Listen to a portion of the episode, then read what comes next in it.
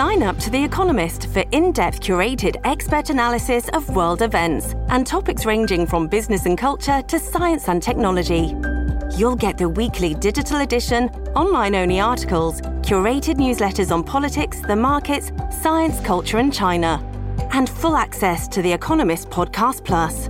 The Economist is independent journalism for independent thinking. Go to economist.com and get your first month free.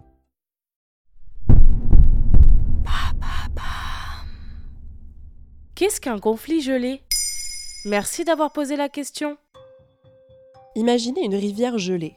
La surface est immobile, elle semble solide, mais dessous le courant est toujours aussi puissant et dangereux.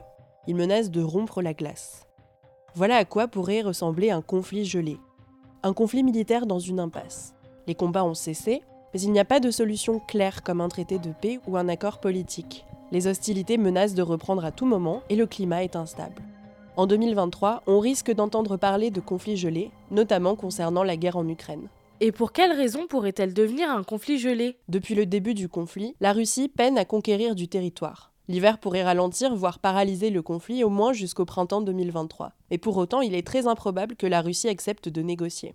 Dans le cas d'un conflit gelé, il serait très difficile pour l'Ukraine d'intégrer l'OTAN et l'Union européenne, et Poutine pourrait maintenir une forme de contrôle sur le pays. La situation en Ukraine était d'ailleurs gelée jusqu'en février 2022. En 2014, quelques mois après le début de la révolution d'Euromaïdan, la Russie annexe la Crimée et soutient des milices d'indépendantistes dans les régions de Donetsk et Lugansk opposées à l'armée ukrainienne. À partir de 2015, le conflit s'enlise autour d'une ligne de front de 400 km. Maintenant, vous savez, a consacré un épisode entier aux origines de la crise en Ukraine. Les conflits gelés sont une stratégie de la Russie depuis l'effondrement de l'URSS pour maintenir son influence sur ses pays voisins. Ah bon?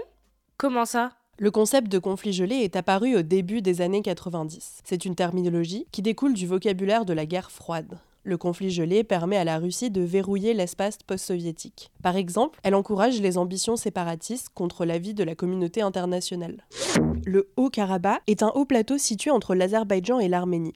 À majorité arménienne, la région est annexée à l'Azerbaïdjan par la nouvelle Russie bolchevique en 1921. En 1991, le Haut-Karabakh proclame son indépendance et l'Arménie annexe la région. Une guerre éclate jusqu'en 1994. Aucune solution n'a été trouvée depuis. En 2020, des confrontations font 7000 morts et de nouveaux affrontements ont lieu en septembre 2022. L'Azerbaïdjan est soutenu par la Russie, désormais affaibli par ses difficultés en Ukraine. Le risque en 2023 est que ce conflit dégèle totalement. Également à la chute de l'Union soviétique, les régions d'Ossétie du Sud et d'Abkhazie déclarent leur indépendance de la Géorgie, mais demeurent dépendantes de la Russie. En 2008, lors des derniers affrontements armés, la Russie intervient aux côtés de l'Ossétie du Sud et bombarde plusieurs villes géorgiennes. Il y a d'autres conflits gelés dans le monde? Oui, l'exemple le plus frappant est la Corée. La péninsule est occupée par le Japon de 1910 à 1945. À la fin de la Seconde Guerre mondiale, le contrôle du pays devient un enjeu idéologique entre l'URSS et les États-Unis. Ils établissent deux nations.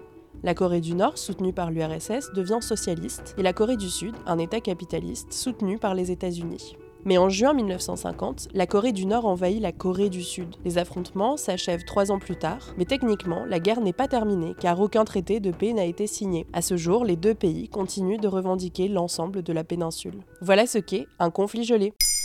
Maintenant, vous savez, un épisode écrit et réalisé par Antonella Francini. Ce podcast est disponible sur toutes les plateformes audio, et si cet épisode vous a plu, n'hésitez pas à laisser des commentaires ou des étoiles sur vos applis de podcast préférés.